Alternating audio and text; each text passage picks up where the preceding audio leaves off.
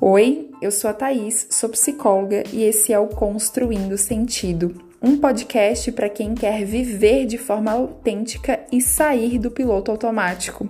Aqui eu vou misturar psicologia com o cotidiano para te ajudar a refletir sobre a sua jornada. Vem comigo!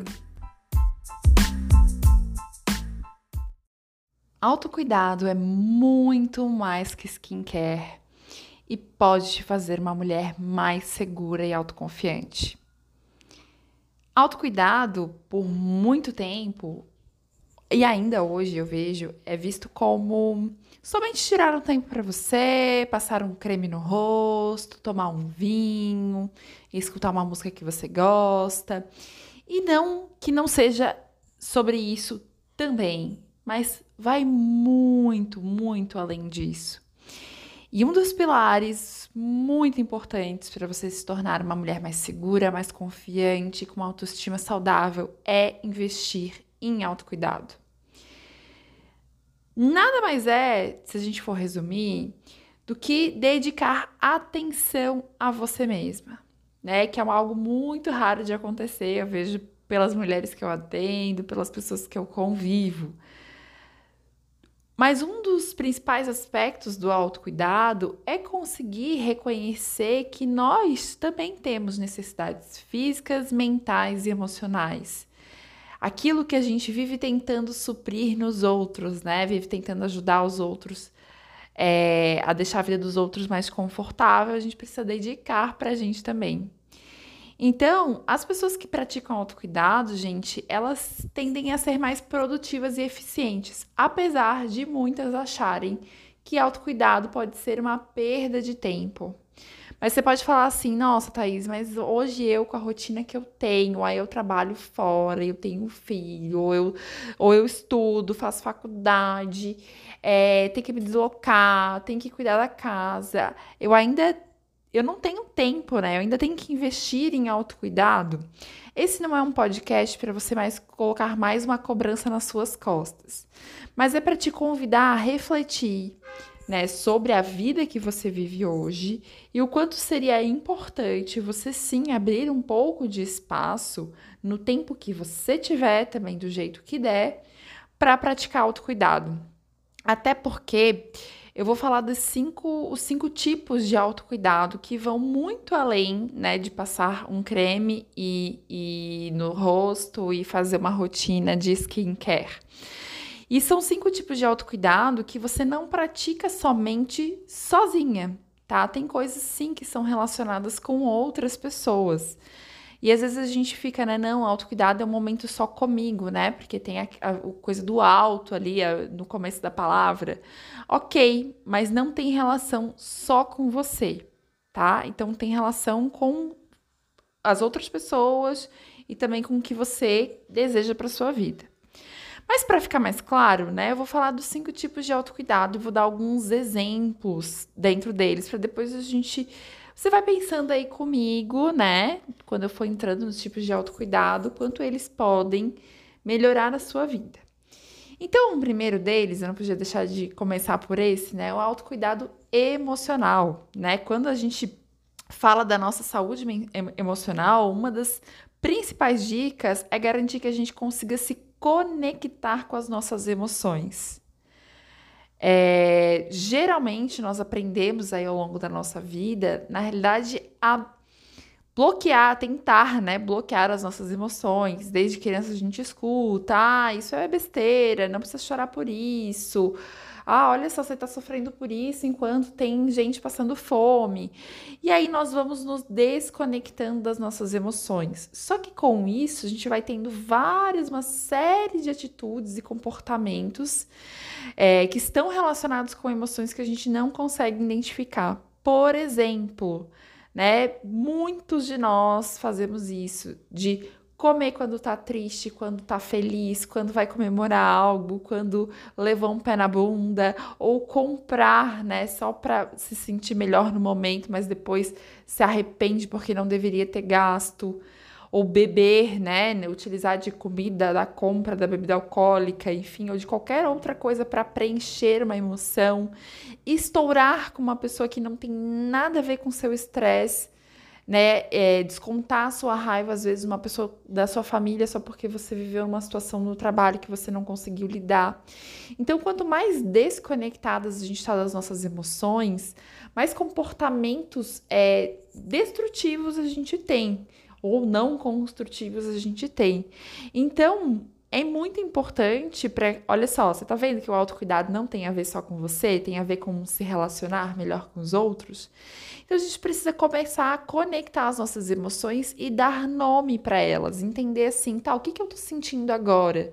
É tristeza, é angústia, é raiva, é frustração, ansiedade, alegria, empolgação é gratidão e começar a ampliar também o nosso vocabulário emocional, porque a gente fica muito é, focada só, né, na, ai, eu tô sentindo angústia, eu tô sentindo tristeza, raiva e alegria. Não sabe falar outra, outras emoções, mas a gente tem uma série de outras emoções. Então, é, uma coisa, outra coisa que é importante de lembrar no autocuidado emocional é que não existem emoções boas ou ruins. E aqui fica a dica, se você não assistiu, assista o filme Divertidamente, né? Que é um filme de, de animação, mas que, que é, é, eu diria que é muito mais para os adultos do que para as crianças. E fala, na realidade, da, da importância das emoções na nossa vida. É, você não é culpado pelas emoções que sente, mas você pode sim né, entender porque elas acontecem. E aí, diante disso, fazer escolhas.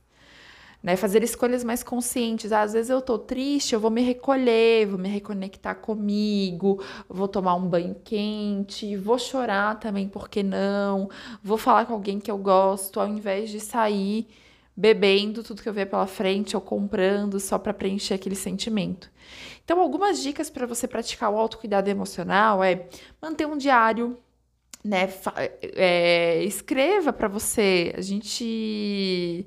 As meninas aí, né, que tiveram diários na sua infância e adolescência, podem resgatar isso. Olha só que legal que era a gente poder colocar no papel os nossos sentimentos. Mas se você nunca teve também, você vai aproveitar. Pode ser num papel físico ou pode, você pode criar um bloco de notas aí no seu celular. Mas todo dia Faça esse, esse movimento de avaliar como que foi o seu dia, o que você sentiu, o que, que teve de mais significativo. Quando a gente organiza isso e coloca para fora, nós conseguimos ter é, uma maior percepção, uma melhor percepção dos nossos sentimentos, das nossas vivências. Então, também nesse momento já, você já vai aproveitar para reservar esse tempo para refletir, reconhecer o que está funcionando, o que não está, talvez até o que precisa ser mudado. Uma outra dica é praticar a autocompaixão, né? Autocompaixão, eu vou falar mais sobre isso em algum podcast especificamente sobre isso, mas é o poder de a gente conseguir ser mais gentil com a gente mesma. Então, em vez de ficar se criticando pelas suas emoções, ah, eu não deveria estar sentindo tristeza, eu não deveria estar sentindo raiva, olhe para aquela emoção como uma onda do mar, né? Ela está ali, ela veio, ela está presente, mas em algum momento ela vai embora. Então, acolha e compreenda. E também, né, não poderia dar outra dica do que faça terapia. Se você puder, se você, né, tiver não puder também financeiramente, hoje existem vários locais que oferecem psicoterapia a preço social ou gratuito. Então, invista, né? Se você puder fazer esse investimento, faça, invista nisso, desconhecer mais, investir na sua saúde emocional. O segundo tipo de autocuidado é o autocuidado físico, que inclui atividades relacionadas ao corpo. Aqui entra, né, o fazer o seu skincare, cuidar da sua pele, mas não só isso, né? Entra exercício físico, entra se alimentar melhor, comer mais fruta, mais verdura, tomar mais água. Você não precisa virar a musa fitness, né? Mas é olhar o seu corpo como o seu templo. É olhar o seu corpo como o seu instrumento para fazer coisas aqui nessa terra, né, gente? Então, o teu corpo te leva a lugares, o teu corpo te faz sentir prazer, o teu corpo te permite abraçar as pessoas que você ama, o teu corpo te permite é tantas coisas, existem tantas possibilidades que olhar para ele como nosso veículo no mundo, como nosso lar nessa, nessa terra, faz a gente olhar com mais amor, né? Então, se você investe na sua saúde, você é, investe em caminhar, em fazer, fazer inclusive exames periódicos, né? Passar assim o hidratante na sua pele. Quem sabe, né, ir no nutricionista, educador físico, se você puder, enfim, fazer uma, uma atividade orientada aí. Mas o, esse autocuidado físico não é também egoísmo só para você, é para que você possa é, estar né, com as pessoas que você ama, fazer as coisas que você deseja, conhecer os lugares que você quer conhecer. Então, olha, é para te colocar em movimento neste mundo. Faz, né, vai fazer também, quanto mais a gente cuida, né, quanto mais a gente olha para essa questão do físico e passa o creme e tira um tempinho pra gente, faz a unha, isso faz a gente lançar um olhar de amor para esse exterior, né? Amor para quem a gente é, faz a gente se conhecer melhor. E a gente só cuida de quem a gente ama, né? Mas olha só que louco, você precisa começar a se cuidar para poder se amar. O terceiro tipo de autocuidado é o autocuidado intelectual. Sim, né? Exercitar a mente, estimular o seu pensamento crítico, a sua criatividade, encontrar esse pensador que existe em você, cultivar um intelecto saudável para também pensar na sua longevidade, né, de vida aí, a sua uma vida mais saudável, expandir conhecimento. Então, quando a gente fala de autocuidado intelectual, pode ser a leitura, né? A leitura é uma das principais formas aí de autocuidado. Tentar, mas também tem outros, né? Tentar aprender algo novo, desde um idioma novo, ou tocar um instrumento, ou enfim, bordar, fazer crochê, pintar, tudo isso você vai estar tá estimulando a sua parte intelectual montar um quebra-cabeça, é, manter a mente ativa de alguma forma, aprendendo algo novo, mas também ensinando. Ensinar o que você sabe para outras pessoas também é uma forma de autocuidado intelectual, porque você já deve ter ouvido aquela máxima, né, que a gente aprende muito ensinando o outro, porque eu preciso transformar o meu conhecimento em algo prático, algo compreensível para outra pessoa. Então, o autocuidado intelectual é o terceiro tipo. E aí nós temos o quarto tipo, que é o autocuidado espiritual. Espiritual não tem a ver com religião, tá, gente? Mas se você tiver uma religião, uma crença, também tá tudo bem. Mas não necessariamente o que eu, não, o que eu tô querendo dizer aqui é que você não precisa acreditar em Deus ou em, ou em algum tipo de Deus, né? Mas a espiritualidade aqui pode ser entendida como se conectar com algo maior que você. Então, pode ser uma causa, pode ser uma religião, pode ser a natureza, né? Algo que maior a você, né? É, é se centrar em cultivar sentimentos de amor, de paz, de propósito, de gratidão. E aí, algumas dicas para cultivar o seu autocuidado espiritual é meditar, praticar atenção plena, né? Estar no momento presente, se conectar com o que está acontecendo, identificar quais são os seus valores, né? O que você deseja ver no mundo, é, que ações que você pode também fazer ativamente para contribuir com esse mundo que você deseja, praticar a gratidão, rezar sim se fizer sentido para você. Então são algumas formas de cultivar esse vínculo, né, com algo maior. E por último, um quinto tipo de autocuidado, nós temos o autocuidado social. Então é, é trabalhar o nosso vínculo, a nossa conexão com outras pessoas, porque nós somos seres sociais, né? Por mais que você pode estar me ouvindo aí ser uma pessoa mais introspectiva, é, não gostar de estar no meio de tantas pessoas, mas não é isso. Você não precisa ter milhares de amigos e pessoas à sua volta, mas ter algumas relações na sua vida que sejam significativas, que sejam relações de confiança, né? Então vão ter pessoas que vão preferir estar no meio de várias pessoas e ok, e outras que vão gostar de ter uma amiga ali para conversar e também ok. Mas é poder cultivar um vínculo, né, de, de amor, de amizade, de confiança. Então, algumas dicas aí Liga para um amigo, para uma pessoa que você não fala bastante tempo, manda uma mensagem, pergunta como uma pessoa tá, né? Busca aqueles amigos, às vezes, da, que faz tempo que você não fala e gostaria de saber como é que eles andam. Também trabalhar, né? Ser voluntário em alguma causa, também é algo que traz conexão aí, aprendizado, vai, vai trabalhar até outros tipos de autocuidado. mas vai te fazer se conectar, né, com outras pessoas. Aceite um pouco mais convites de happy hour, enfim, né?